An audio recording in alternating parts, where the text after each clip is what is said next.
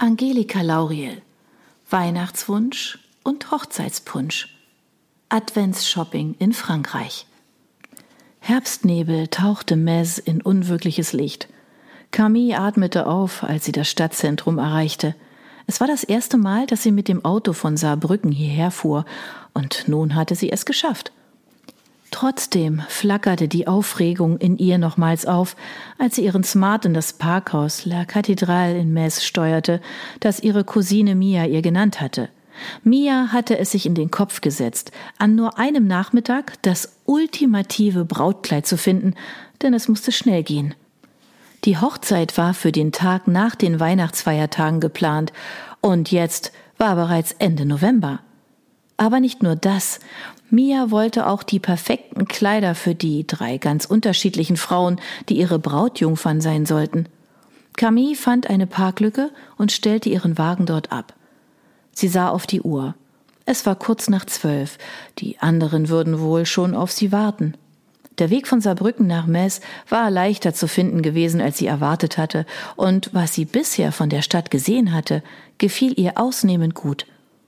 Der Lichterschmuck in den Straßen sorgte dafür, dass man das trübe Novemberwetter vergaß und sich auf die gemütlichen Adventstage freute. Aber sie hatte ohnehin eine Schwäche für Frankreich, und das nicht nur, weil sie, wie ihr Bruder Julien, einen französischen Vornamen trug. Es war schwer zu übersehen, dass ihre Eltern wahre Frankreich-Liebhaber waren. Eigenartig, dachte Camille, dass sie Metz bisher noch nie besucht hatte. Sie suchte nach dem Ausgang, orientierte sich kurz und hielt dann auf die Kathedrale Saint-Étienne zu, deren Turm sich über die Dächer von Metz erhob.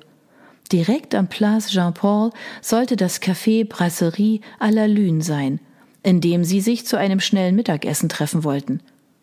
Camille freute sich sehr darauf, ihre Cousine Mia wiederzusehen. Die beiden anderen kannte sie noch nicht, aber das würde sich ja gleich ändern. Camille blieb stehen und betrachtete verträumt das Hauptportal der Stephanskathedrale. Nebel hing in den Türmchen und filigranen gotischen Strebebögen, als hätte man die gelb leuchtende Sandsteinkirche wie ein Lebkuchenhaus mit Zuckerwatte verziert.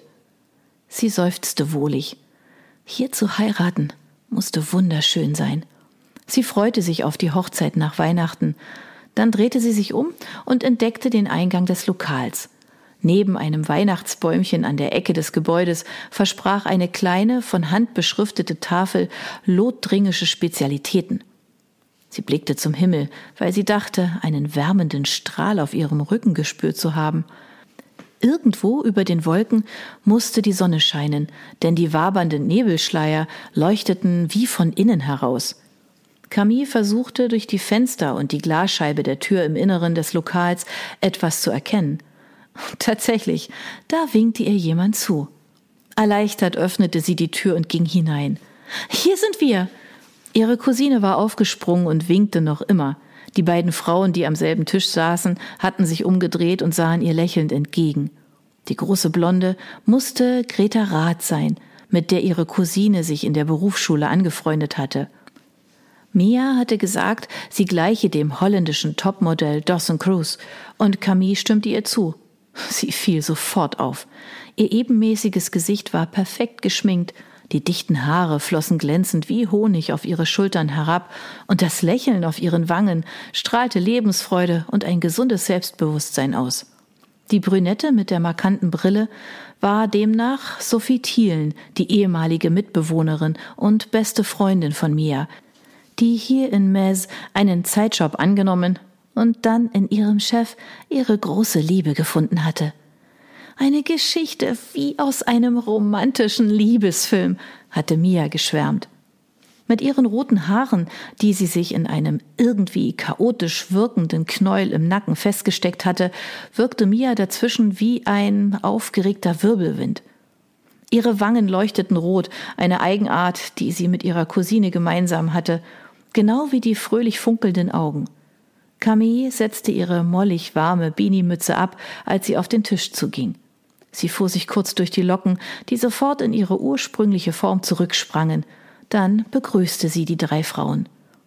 Camille ging um den Tisch herum und zog Mia in ihre Arme. Ihre Cousine drückte sie herzlich an sich. Wie schön, dass du es heute geschafft hast. Sie küssten einander auf beide Wangen, dann lösten sie sich voneinander. Mia drehte sich um und deutete auf die große Blonde. Das ist Greta. Greta stand auf, beugte sich über den Tisch und streckte Camille die Hand entgegen. Sie musste mindestens 1,80 groß sein. Hallo Camille, ich freue mich total. Gut, dass du da bist. Dann können wir gleich bestellen. Sie zwinkerte. Ich habe einen Mordshunger. Und das ist Sophie Thielen, die heute unsere Fremdenführerin sein wird. Mia lachte laut. Bis wir im richtigen Geschäft gelandet sind zumindest. Camille streckte Sophie die Hand hin. Diese beugte sich automatisch vor, um ihr die französischen Bis zu geben, und sofort stieg in Camille eine Erinnerung an ihre vielen Sommerferien in der Bourgogne auf. Sophie schien von innen heraus zu strahlen, fast als wäre sie die Braut, deren Hochzeit vorbereitet werden sollte. Naja, sie musste ja gerade auch eine traumhafte Zeit erleben, frisch, verliebt wie sie war. Eine Sekunde fragte Camille sich, wann sie zum letzten Mal so gestrahlt hatte. Schön, dich kennenzulernen, Camille. Mia hat mir schon viel von dir erzählt. Komisch, dass wir uns früher noch nicht begegnet sind. Bei einer Geburtstagsfeier oder so. Sie setzten sich alle. Tja, das hängt damit zusammen, dass ich immer in den Sommerferien Geburtstag gefeiert habe, erklärte Mia. Und da war Camille mit ihrer Familie in Dijon, ausnahmslos. Sophie sah ihr in die Augen. Hast du ein französisches Elternteil? Nein, Camille nahm die Speisekarte entgegen, die Greta ihr entgegenstreckte und schlug sie auf. Meine Eltern hatten nur immer ein Faible für die Bourgogne. Ich kenne sie quasi wie meine Westentasche. Ein guter Freund von mir stammt aus der Ecke. Sophie nickte. Sehr schöne Gegend. Ich will echt nicht unhöflich sein, Mädels, sagte Greta, aber ich hatte nur ein sehr karges Frühstück. Sophie, kannst du Camille schnell die Karte erklären? Camille gluckste. Ich habe vollstes Verständnis. Hunger ist etwas Furchtbares. Sie zwinkerte Greta zu und studierte die Speisen. Da werde ich schon was finden. Ich beeil mich auch. Greta klatschte in die Hände und grinste. Sorry, ist ja klar, dass du die Karte selbst verstehst, wenn du so fit in Französisch bist. Typisch für mich. Reden, ohne vorher nachzudenken. Camille, die sich für ihre heiß geliebte Quiche Lorraine entschied, legte die Karte auf den Tisch und lächelte. Sie schloss Greta sofort ins Herz. Nachdem sie bestellt hatten, räusperte Mia sich und setzte eine ernste Miene auf, die nicht ganz zu dem Blitzen in ihren Augen passen wollte. Camille sah ihrer Cousine an, wie glücklich und aufgeregt sie war. Eine Rede, sagte sie. Na ja, eher eine kurze Ansprache. Ihr habt alle unsere Einladung zur Hochzeit angenommen, worüber wir uns sehr freuen. Sie nahm die Einladungskarte in die Hand, die sie auf dem Tisch bereitgelegt hatte, und hielt sie kurz hoch. Ich wollte euch noch erklären, warum wir uns für Mez entschieden haben. Ja, ich habe mich schon gewundert, sagte Sophie. Meine Freundin Florence sagte, dass es echt schwer ist, in der Kathedrale einen Hochzeitstermin zu bekommen. Das machen die normalerweise nicht. Camille kicherte und deutete auf den Schriftzug Pourquoi pas auf der Vorderseite. Jedenfalls habt ihr euch ein lustiges Motto ausgesucht. Die Kellnerin brachte zwei Teller mit Quiche und stellte einen vor Camille und einen vor mir ab. Boah, was wir deshalb schon an Kommentaren haben einstecken müssen, ich sag's euch. Mia begann ihr Besteck aus der Serviette zu wickeln, während eine zweite Kellnerin einen Croque Monsieur vor Greta und eine weitere Quiche vor Sophie abstellte. Warum das denn? Warum nicht? Das wäre ja wohl kein Grund zum Heiraten, haben Niklas Cousinen und Cousins gesagt. Du weißt ja, die sind speziell, sagte sie in Camilles Richtung. Camille dachte daran, wie viel Stress die Frage der Sitzordnung Niklas im Vorfeld der ursprünglich geplanten Hochzeit verursacht haben musste. In seiner Verwandtschaft gab es Menschen, die niemals zusammen an einem Tisch sitzen würden. Ja, ich erinnere mich, stimmte sie zu. Auch Sophie nickte bei ihren Worten. Außerdem haben viele hämisch nachgefragt, ob wir uns inzwischen wenigstens sicher sind oder ob wir dann wieder Fracksausen bekommen. Sie pustete die Luft aus. Okay, vielleicht haben wir das mit unserer Flucht vor der eigenen Courage im Sommer herausgefordert, aber hm, sie unterbrach sich.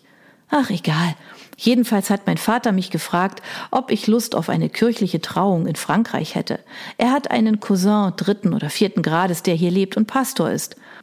Der hat gehört, dass wir im Advent standesamtlich heiraten wollten, und meinen Eltern vorgeschlagen, dass wir anschließend in der Kathedrale kirchlich heiraten könnten.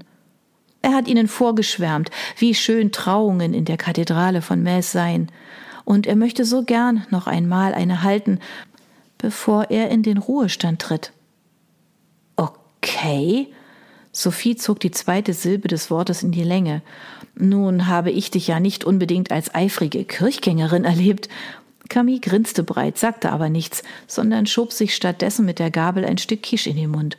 Sophie wusste offenbar, dass der sonntägliche Besuch der Messe auf Mias To-Do-Liste für gewöhnlich nicht sehr weit oben stand. Mia lachte schallend. Nein, das nicht, aber ihr wisst, dass ich katholisch getauft bin. Klar, bestätigte Sophie. Greta und Camille nickten.